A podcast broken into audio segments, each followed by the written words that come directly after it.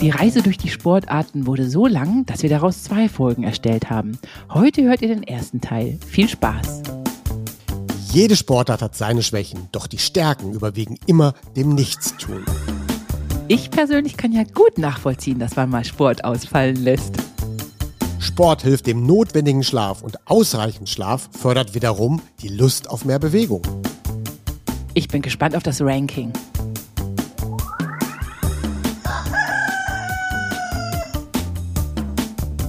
Schlafversteher. Mehr Verständnis für guten Schlaf, leichtes Lernen und erfolgreiches Arbeiten. Von Michaela von Eichberger und Andreas Lange. Disclaimer. Dieser Podcast ersetzt bei gesundheitlichen Problemen keinen Besuch bei einem Arzt oder einer Ärztin. Hallo Michaela, wie geht es dir? Mir geht's gut, obwohl ich bis 2 Uhr morgens programmieren musste. Aber was ganz krass war, ich hatte dann trotzdem über drei Stunden Tiefschlaf. Woran liegt denn sowas? Und hallo Andreas übrigens. Und wie geht's dir? Ja, also erstmal möchte ich deine Frage beantworten. Ein auf Tiefschlaf trainiertes Gehirn findet immer leichter in den Tiefschlaf. Wenn das Gehirn das einmal gewohnt ist, muss, dann muss man sich das so wie ein bisschen wie so ein Muskel vorstellen.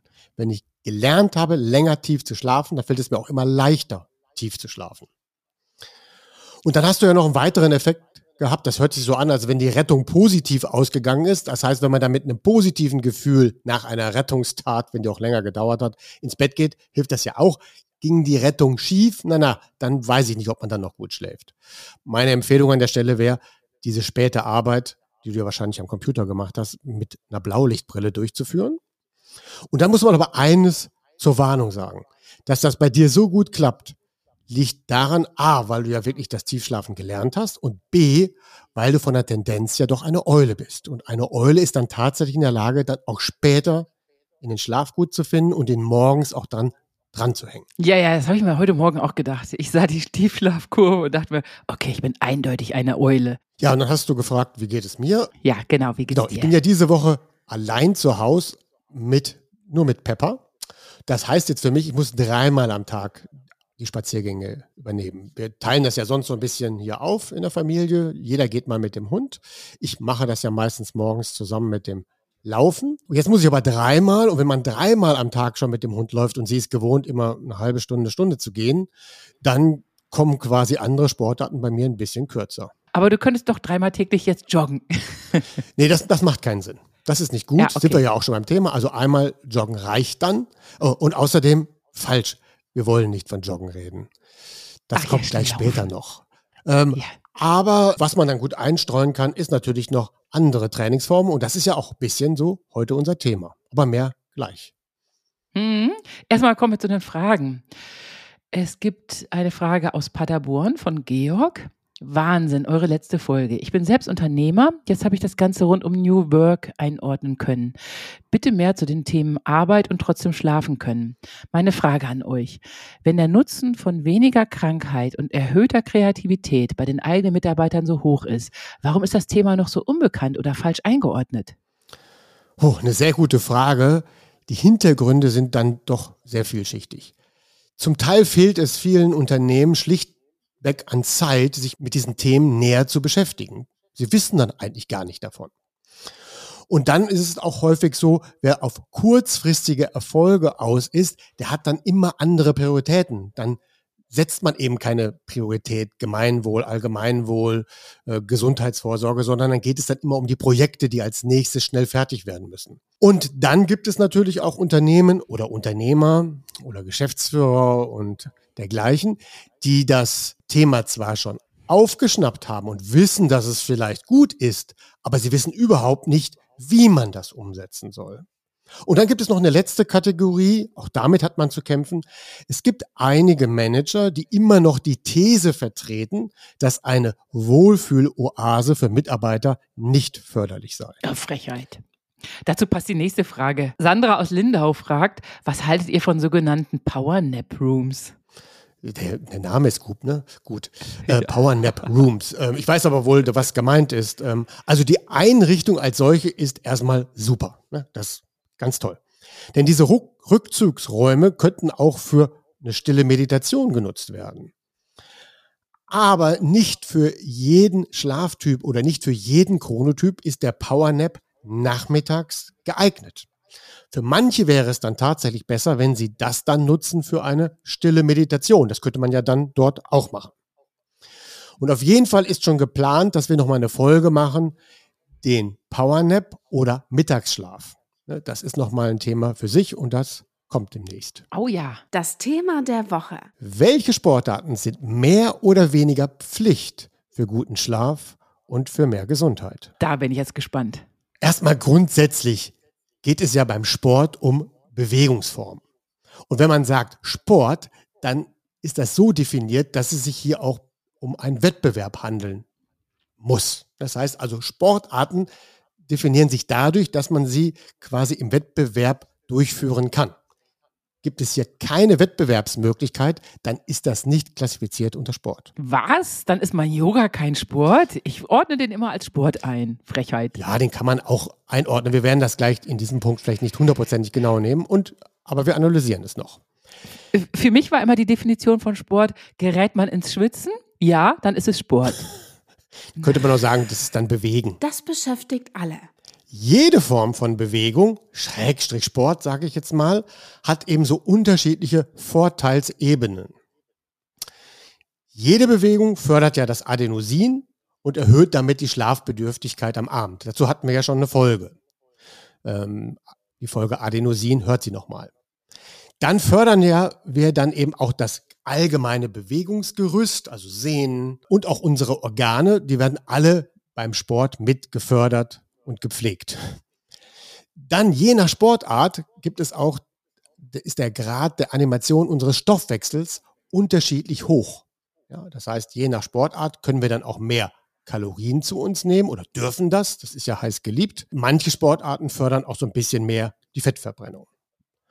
Andere Sportarten dienen stärker dem Muskelaufbau und sie brauchen dann auch mehr Schlaf. Je mehr Muskeln man aufbaut, umso mehr Schlaf braucht man auch. Wenn man aber dann wieder mehr schläft, hilft es dann auch wieder dieser, genau dieser Sportart. Dann gibt es einige Sportarten, die fördern dann den Konditionsaufbau.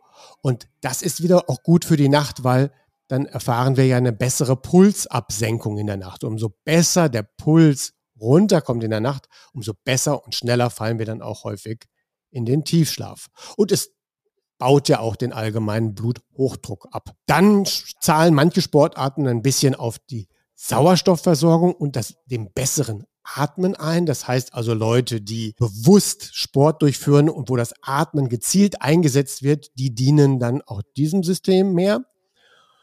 Viele Sportarten sind auch koordinativ anspruchsvoll was eben das neue Lernen fördert. Und dazu hatten wir auch schon eine Folge. Wenn wir Neues lernen, dann gibt es quasi eine Notwendigkeit für noch mehr Tiefschlaf. Und manche Sportarten tun auch unseren Genen einen Riesengefallen. Denn Sport ist verjüngend und spezielle Formen von Sport oder spezielle Bewegungen sind ganz besonders verjüngend. Die werden wir nachher entdecken. Oh, die musst du mir sagen. Macht den Spannungsbogen groß. Und natürlich hilft Sport mental und psychisch besser eingestellt und drauf zu sein, weil für viele ist dann eben Sport Ausgleich zur Arbeit. Also bei mir ist Yoga wirklich ein toller Ausgleich, das Pflichtprogramm für jeden Tag. Beim Laufen muss ich aber sagen, da bin ich immer erst danach froh, dass ich es absolviert habe. Währenddessen denke ich mir die ganze Zeit, nee, was mache ich hier eigentlich? Dann wollen wir das alles mit integrieren. Deine ersten Sätze. Es ist nämlich nach eine Frage der Motivation natürlich. Ja. Grundsätzlich mhm. sollte Sport Spaß machen, weil wenn Sport nicht richtig Spaß macht, dann sind wir auch da nicht so gut drin und dann ist auch die Wirkung zum Teil niedriger. Also wenn uns das wirklich Spaß macht, dann erhöhen wir den Wirkungsgrad drastisch. Auch dazu hatten wir schon mal eine Folge zum Thema Motivation, hört die auch gerne nochmal an. Ja, und jede Sportart hat so seine unterschiedlichen Stärken, hat aber auch seine unterschiedlichen Risiken. Aber die Risiken sind meistens darin begründet, dass wir etwas falsch machen. Also wir führen die Sportart falsch aus und deswegen ist sie eigentlich auch nur vielleicht bei vielen schlecht bewertet. Oder manche Sportarten machen wir dann zu viel. Und deswegen wird sie plötzlich kontraproduktiv. Manche Sportarten machen wir so wenig, dann können wir da gar nicht von sprechen, dass sie uns genützt hat dann achten viele eben nicht auf eine gute Regeneration. Auch das gehört zum Sport. Sport ist immer nur in Verbindung mit ausreichend Regeneration zu sehen. Und da ist natürlich Schlaf fast die Nummer eins, was, das Punkt, was den Punkt Regeneration angeht. Und natürlich gute Ernährung. Dann führen wir manche Sportarten nicht altersgerecht durch. Erlernen wir eine Sportart früh, dann können wir sie auch sehr gut ins hohe Alter ziehen. Aber es gibt auch Sportarten, die passen einfach nicht mehr für einen 40, 50, 60 oder 80-Jährigen. Dann gibt es auch Sportarten, die sich nicht in den Alltag integrieren lassen, dann nützen uns diese Sportarten nicht. Also wenn dann jemand sagt, ja, ich mache eigentlich nur gerne die Sportart XY, aber die kriege ich nicht in den Alltag, dann mache ich lieber gar nichts, das ist dann auch keine Lösung. Ja? Mhm. Und viele Sportarten, du weißt, da haben wir auch schon häufig drüber gesprochen, die sind manchmal sehr einseitig. Das ist nicht so schlimm, nur diese Einseitigkeit muss korrigiert werden durch dann eben andere Sportarten. Das heißt, manche Sportarten kommen oder gehen nicht allein her. Ja, manche Sportarten gehen regelrecht auf die Knochen, habe ich das Gefühl, bei Freunden. Wenn man aber Ausgleichssportarten so macht, dann ist es besser. Und es gibt aber auch Sportarten, die kann man eher nicht so gut bewerten. Ja, bewerten, das ist genau das Stichwort. Beginnen wir mit unserem Ranking. Ja? Es handelt sich dann also nicht um Plätze, die ich hier ausrufen möchte, sondern um Stufen. Also Sportarten, die gewisse Stufen erreichen. Und auf manchen Stufen befinden sich auch natürlich mehrere Sportarten. Wie ihr wisst, gibt es hunderte von Sportarten und wir können heute nur über die wichtigsten Sportarten sprechen. Und wenn wir eine Sportart nicht erwähnt haben, dann ist es nicht, weil wir sie vielleicht vergessen haben oder extra nicht darüber sprechen wollten, sondern weil es dann am Ende einfach zu viele werden. Mhm. Ich habe mir natürlich schon äh, Gedanken gemacht, aber du wirfst bestimmt auch immer noch mal die eine oder andere Sportart hinein. Dann gibt es keinen Absolutismus. Wir machen nicht eine Komplettliste. Haben wir dann eine ganz, ganz wichtige Sportart vergessen oder ihr sagt, die ist uns aber noch total wichtig, bitte bewerte uns die mal, dann schreibt uns das. Stufe 5. Also beginnen wir damit. Und dann kommt gleich Mythos der Woche. Schach sei kein Sport. Oh, natürlich ist das ein Sport. Kommt noch ein zweiter Mythos. Yoga sei kein Sport. Ja, das ist natürlich Sport. Also da regt mich ja schon die Frage auf. ja, also man kann den Mythos so oder so sehen. Ne? Das heißt, wenn man den streng definitionstechnisch sieht, nehmen wir mal das Schach zuerst, dann wäre es ja so, ja, Schach ist ein Wettbewerb. Haken dran. Ne? Dann kommt es ja in die Kategorie Sport. Aber dem Schach ist dann keine echte Bewegung zuzuordnen, dann wäre es eigentlich kein sportlicher Wettkampf. Andererseits ist Schach so anstrengend, auch mental anstrengend oder auch insgesamt physiologisch so herausfordernd, dass man es trotzdem als Sport sehen kann. Und es ist nämlich so, dass viele Schachsportler dann als Ausgleich tatsächlich auch Konditions- und Krafttraining durchführen. Und wenn sie das als Gesamtpaket sehen, ja, dann können wir es doch dann dazu rechnen. Ja, ja, die an der Weltrangspitze ganz oben, die müssen äh, unbedingt Sport treiben und müssen auch körperlich total fit sein, sonst haben sie gar keine Chance. Das ist, die sind nämlich in den obersten Rängen alle so gut, dass rein die körperliche Fitness am Ende das ausschlaggebende i-Tüpfelchen ist. Ja, so ähnlich ist es dann auch beim Golf. Auch beim Golf hilft es dann ja, dass man noch andere Sportarten dazu macht, damit der eigentliche Golfsport besser wird. Ja, das ist dann das Zünglein an der Waage, was den Sieg ausmacht. Genau. Yoga kann natürlich sehr meditativ durchgeführt werden, kann aber auch extrem, es gibt ja diesen Begriff Power Yoga oder sowas, sehr sportlich betrieben werden. Aber es erfüllt eigentlich nicht die formale Rahmenbedingung. Es könnte im Wettbewerb durchgeführt werden. Oder kennst du Yoga-Wettbewerbe? Nee, ja. kenne ich nicht. Damit wäre es eigentlich ja keine Sportart. Ja. Nein, nein, nein, ja, aber Yoga ist natürlich absolut gegen Wettbewerb und jeder soll nur auf seine Matte gucken und so. Ja. Aber ich gerate dabei ganz schön ins Schwitzen. Ja, aber bewegungstechnisch, sagen wir mal, ordnen wir es im weitesten Sinne der sportlichen Betätigung zu und es ist ja auch gut, vor allen Dingen, wenn man das auch mal ein bisschen in dieser Powerform macht und wenn man auch neue Figuren lernt, dann fördert es ja auch wieder dieses neue Lernen. Ja, total. Und es ist einfach gut für die Lymphe, für die Knochen, für die Sehnen, für die Faszien.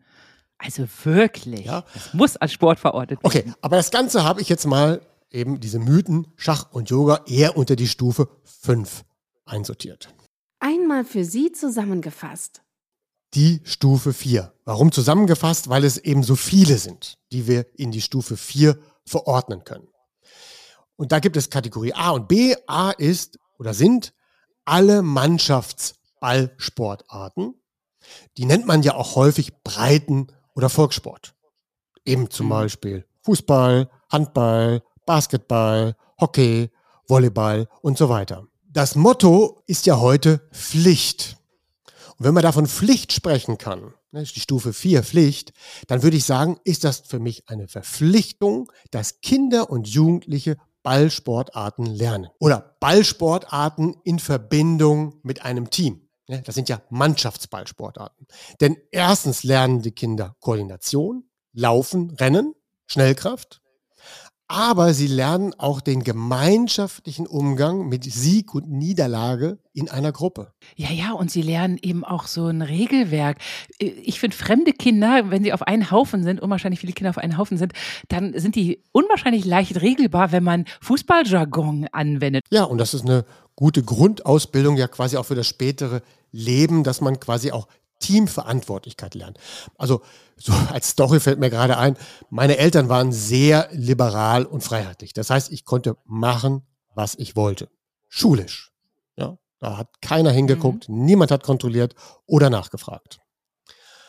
Aber wenn ich das Training vom Fußballverein geschwänzt hatte, dann war Hölle auf Erden. Das ist wie bei Kloppo. Kloppo musste erst zum Sport, zum Fußball und dann brauchte er erst die Hausaufgaben machen. Das fand ich eine lustige Prio. Wir hatten jetzt die Stufe 4. Es gibt aber auch noch die Stufe 4b. Das sind dann eben populäre Einzelsportarten. Und da nenne ich jetzt mal Golf, Ski, Tennis, Badminton, Tischtennis, Reiten, Tanzen, Fechten. Einzelsportarten, Tennis, wie macht man das denn alleine? Ja, Tennis spielt man ja gegeneinander. Das ist aber eine Einzelsportart. Ne? Ich spiele auf einer Seite alleine gegen jemanden. Ich kann es natürlich auch zu zweit spielen, aber es ist eher eine Einzelsportart. Genauso gut mhm, wird auch Golf als Einzelsportart gewertet, obwohl man es ja auch zu dritt, zu viert gemeinschaftlich spielen kann. Aber ich spiele ja für mich, für mein ja. Ergebnis. Währenddessen, was wir ja gerade hatten, waren es ja Teamsportarten. Ja, ja, verstehe, ja? verstehe, verstehe. Und hier lernt man eben nicht so gut die Gruppenzugehörigkeit ja, und die Verantwortung für ein Team. Obwohl man eben auch es gibt ja heute schon Golfmannschaften, Tennismannschaften und so weiter. Aber das, das Ergebnis wird ja nicht so gleichzeitig errungen. Ja? Oh, man wird also, das jetzt verstehe ich so einiges. Äh, Tennisstars werden also zu Egoisten erzogen, regelrecht. Ja, das ist aber jetzt herausge. ja, aber es gibt ja auch gemischtes Doppel. Ja, das stimmt. ja, aber jedes dieser Einzelsportarten hat ja so, so ein bisschen seine Vor- und Nachteile und manche dieser Einzelsportarten können aber auch super bis ins hohe Alter betrieben werden. Ja, das klappt zum Beispiel hervorragend beim Golfspielen.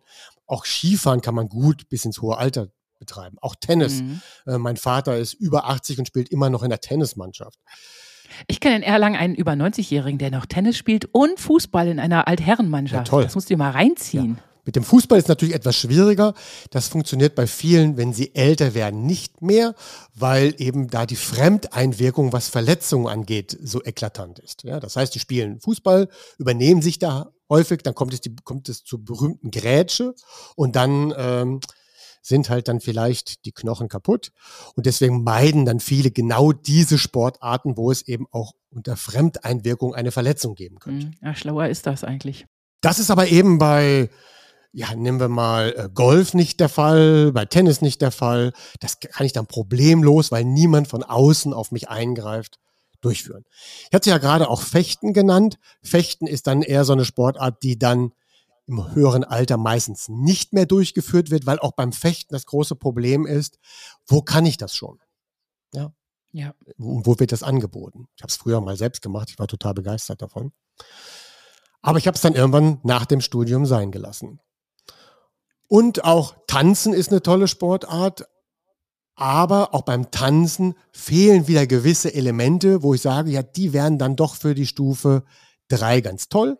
Und Reiten ist natürlich auch noch als besondere Sportart in dieser Stufe vier zu benennen, weil das fördert natürlich den Umgang mit Tieren, ist aber auch mhm. sehr teuer. Wer hat schon diese Gelegenheit? Wie bekomme ich das in meinem ganzen Leben, in mein ganzes Leben integriert? Das ist also fast kaum möglich.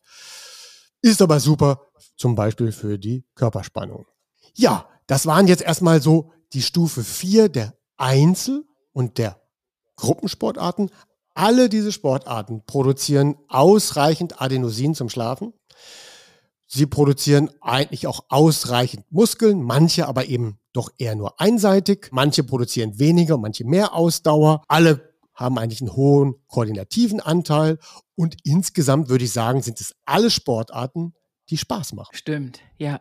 Das haben sie alle gemein und das macht auch deren Reiz aus. Wenn wir jetzt zu unseren Stufen 3, 2, 1 kommen, dann kann es natürlich bedeuten, dass ihr schon eines dieser Stufen, also dieser Einzel- und Mannschaftssportarten macht und das reduziert dann den Bedarf, sich noch auf Stufe 3, 2, 1 austoben zu müssen. Heißt aber nicht, dass wir sie ganz sein lassen können. Alle, die wir bis jetzt genannt haben, reichen nicht aus. Aha, aber so ein Fußballtraining muss doch ausreichen. Aber ich bin mal gespannt. Ja, aber ich sage jetzt mal, wir machen ja auch einen Podcast für alle Ü20, 30, 40, 50, 60 und dann reicht einfach mit 60 oder 50 Fußballtraining nicht aus. Ah, okay. Ja, was tun wir denn da schon für den Oberkörper? Stimmt. Ah, es kommt gleich wieder das Muskeltraining mit Hanteln. Ich verrate noch nichts. Kommen wir jetzt zu der Stufe 3. Ob ihr es glaubt oder nicht. Bei 3a nenne ich mal eine Sportart, die wir als Menschen erst seit 8000 Jahren betreiben. Welche Sportart ist das? Erst seit 8000 Jahren? Dann kann es nicht Laufen sein, weil das machen wir schon viel, viel länger. Mhm. Vielleicht, nee, Klettern kann es auch nicht sein, weil das machen wir auch von Anbeginn an. Schwimmen. Richtig. Vielleicht haben wir auch schon vorher geschwommen. Ja, und auch in der Evolution stammen wir ja auch mal irgendwo mehr oder weniger aus dem Meer. Aber ja. ähm, erst vor acht, man hat erst, man hat nur Höhlenzeichnungen gefunden, die ungefähr 8000 Jahre alt sind. Die hat man auf dem afrikanischen Kontinent gefunden. Und dort tauchten zum ersten Mal Bilder auf, wo Menschen in so einer Art Brustschwimm-Style sich auf dem Wasser bewegen. Und deswegen geht man davon aus, dass kulturell wir vielleicht erst mit acht, vor 8000 Jahren nachgewiesen das Schwimmen erlernt haben. Trotzdem ist es in der Stufe 3 der Pflichtsportarten, weil Schwimmen muss man einfach können, weil es bietet ja auch eine gewisse Sicherheit im Leben. Es ist ein sehr ungutes Gefühl, auf ein Boot zu fahren, eine Reise zu machen, wenn man nicht schwimmen kann, wenn man sich am Meer aufhält, wenn man in der Nähe vom Wasser ist und man kann nicht schwimmen. Das ist fürs Selbstbewusstsein eines jeden Menschen äußerst dramatisch. Deswegen erlernen das ja auch Kinder von klein auf, damit es dieses Thema gar nicht gibt. Das ist so eine Art Pflicht. Das müssen wir können. Ja, das muss man können, ja. ja. Ich kenne einen Erwachsenen, den habe ich das beigebracht, als wir beide 20 waren, meinen besten Freund. Und das war wirklich ein Drama, als er noch nicht so gut schwimmen konnte. Da, äh, du verhärtest dich so dermaßen, dass du wirklich wie ein Stein absinkst. Ich habe es vorher nicht geglaubt. Ja. Das Verrückte ist ja, dass wir erst von Natur aus schwimmen können. Ne? Wenn man ein zwei Wochen altes Baby ins Wasser wirft, können die schwimmen. Mhm. Ähm, und dann verlernen wir das, wenn wir es nicht von Anfang an machen. Deswegen gibt es ja das berühmte Babyschwimmen, Kleinkindschwimmen. Das heißt, dass die Kinder gar nicht aus dem Schwimmen herauskommen. Das ist natürlich, dass man quasi mit dem Wasser eins wird. Ja, Pflichtprogramm. Ja. Und Schwimmen wird dann ja irgendwann mal häufig sein gelassen, vielleicht mit, wenn die Schulzeit vorbei ist und wenn die Badesaison vorbei ist, wenn einem das noch besonders wichtig ist. Und dann kommt es aber manchmal wieder zurück im höheren Alter, insbesondere dann, wenn Menschen etwas an Gewicht zugelegt haben und andere Sportarten erstmal nicht so gut möglich sind, weil sie zu stark auf alle Gelenke drücken, wegen dem Übergewicht, dass man dann eben über das Schwimmen erstmal wieder in den Sport und in die Bewegung kommt und über das Schwimmen anfängt, vielleicht auch als proaktives Programm, Gewicht abzunehmen. Ja, und man äh, erlernt auch wieder die Freude an der Bewegung. Und manche Bewegungen, die an Land nicht gehen, gehen dann plötzlich im Wasser. Und das finde ich ein ganz tolles Learning. Ja, das ist auf jeden Fall ein Learning. 3b. Auf der gleichen Stufe wie Schwimmen vielleicht könnte man auch das Radfahren nennen. Denn auch das Radfahren fördert schonend die Ausdauer. Im Gegensatz zum Schwimmen muss ich natürlich länger Rad fahren, um die gleiche körperliche Fitness zu erreichen wie beim Schwimmen. Ne? Ich sag mal grob, 30 Minuten Schwimmen sind wie 90 Minuten Fahrradfahren. Ah, okay. Aber es ist auch eine schonende Form, Kondition aufzubauen. Es ist extrem gut für die Kniegelenke. Und wenn Menschen Probleme haben mit den Kniegelenken, dann lohnt sich immer proaktiv ein wenig das Fahrradfahren mit einzubauen. Und es ist auch gesellschaftlich sehr ähnlich wie mit dem Schwimmen. Man muss es einfach können. Ja. ja. Äh, wenn, wenn jetzt drei Leute sagen, komm, wir lassen uns heute Abend irgendwo mit dem Fahrrad hinfahren, dann machen wir das nicht mit dem Auto und man druckst dann rum, weil man das nicht gelernt hat als Kind. Das ist dann schon sehr unangenehm. Das gehört also wie Schwimmen bei Kindern einfach dazu. Das muss man gelernt haben. Ganz gleich, ob ihr das später noch als Sport einsetzt. Und dann kann man das auch super mit Arbeiten integrieren. Man kann ja zum Beispiel im Sommer mit dem Rad zur Arbeit und wieder von der Arbeit zurück und hat man schon wieder zwei Bewegungseinheiten. Ja, ja. Ich sehe das, äh, ich sehe äh, Leute, die ihre ganze Kindheit lang nicht Fahrrad gefahren sind und die trauen sich jetzt als Senioren überhaupt gar nicht aufs Fahrrad und das ist schlecht. Das ist schlecht. In diese gleiche Kategorie könnte man auch das Inline-Skating noch einsetzen, aber Inline-Skating hat eben ein Thema nicht. Das ist nicht so eine Art Pflicht, dass man das können muss. Wenn ich sage, ich kann nicht Inline-Skaten, ist kein Thema.